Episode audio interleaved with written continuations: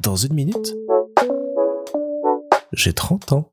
Salut Je profite d'un vendredi un peu plus calme dans un mois d'avril qui aura été très très chargé et qui est au diapason d'une période qui est très très chargée parce qu'à partir de mars-avril, on rentre pour moi dans les euh, deux trois derniers mois avant les vacances d'été et c'est là que tout s'accélère, tout se joue, tous les grands événements, tous les trucs sur lesquels il faut être, tous les projets pour la rentrée. Bref, c'est une période bien bien chargée et j'ai pas eu le temps de vous en parler encore dans le détail, mais si tout va bien et si le destin ou quoi que ce soit, le hasard veut bien, il y aura de très très chouettes choses qui vont se profiler pour moi dans les prochains mois.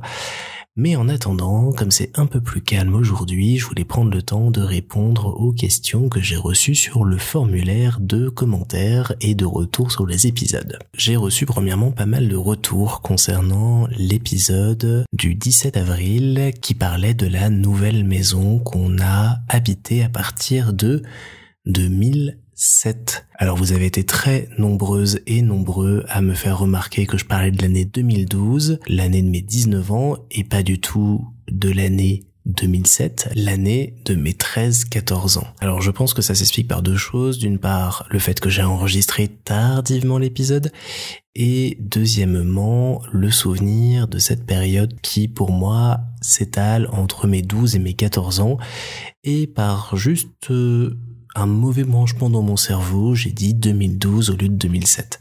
Merci encore notamment à Théophile qui m'a fait la remarque et qui m'a permis de corriger l'épisode deux fois. Donc maintenant, il y a une bonne version qui est en ligne et je vais bien me noter dans ma frise chronologique que l'on est en 2007 et pas du tout en 2012 parce que sinon vous allez sauter, ce qui fait sans doute partie des meilleures années de ma jeunesse et ça serait un petit peu dommage. Autre question que j'ai reçue concernant la mini-série Les 30 en 2 et notamment de savoir jusqu'à quand j'allais proposer des épisodes chaque dimanche, ces interviews, rencontres qui sont de plus en plus longues, de plus en plus vastes, de plus en plus étendues.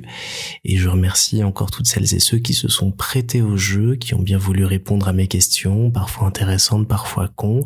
C'est encore et toujours un immense plaisir de passer un petit temps en tête à tête avec des potes, des gens proches de moi, des personnes que j'aime et que j'ai envie de mieux découvrir et qui me partagent pendant quelques minutes comme ça qui ils sont et ce qu'ils pensent de la vie et ça je trouve ça absolument génial. Pour en revenir au planning de sortie des épisodes, mon rêve est de pouvoir les poursuivre jusqu'à la toute fin de ce podcast, donc le 15 septembre prochain, et de pouvoir terminer, si tout va bien, avec un épisode enregistré avec Louis, mon frère jumeau, pour pouvoir terminer cet arc avec la personne que je connais le plus depuis le plus longtemps et avec qui je pense je vais pouvoir discuter des heures durant s'il accepte. Mais je me rends compte que je n'ai pas forcément assez de gens à interviewer dans mon cercle très proche ou un petit peu plus éloigné et que je ne vais pas forcément réussir à tenir le rythme et la durée. C'est pourquoi je songe soit à espacer un petit peu ces épisodes pour quand même y arriver, soit à recruter un petit peu plus largement.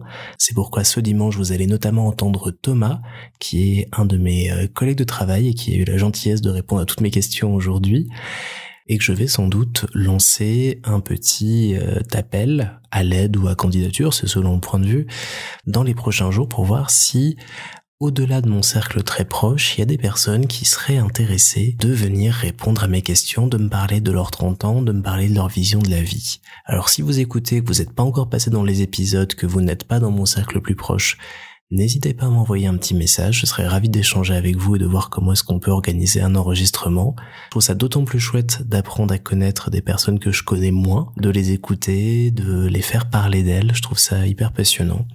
Donc si ça vous intéresse, si l'aventure vous tente, et je sais qu'il y en a certains qui sont tentés par cette aventure, et je vais prendre contact avec elles pour les rencontrer et voir comment cela est possible dès que c'est possible. Mais si vous, maintenant, vous vous dites, oh, moi je ferais bien et tout, bah, n'hésitez pas aussi à m'envoyer un petit message, j'en serais absolument ravi.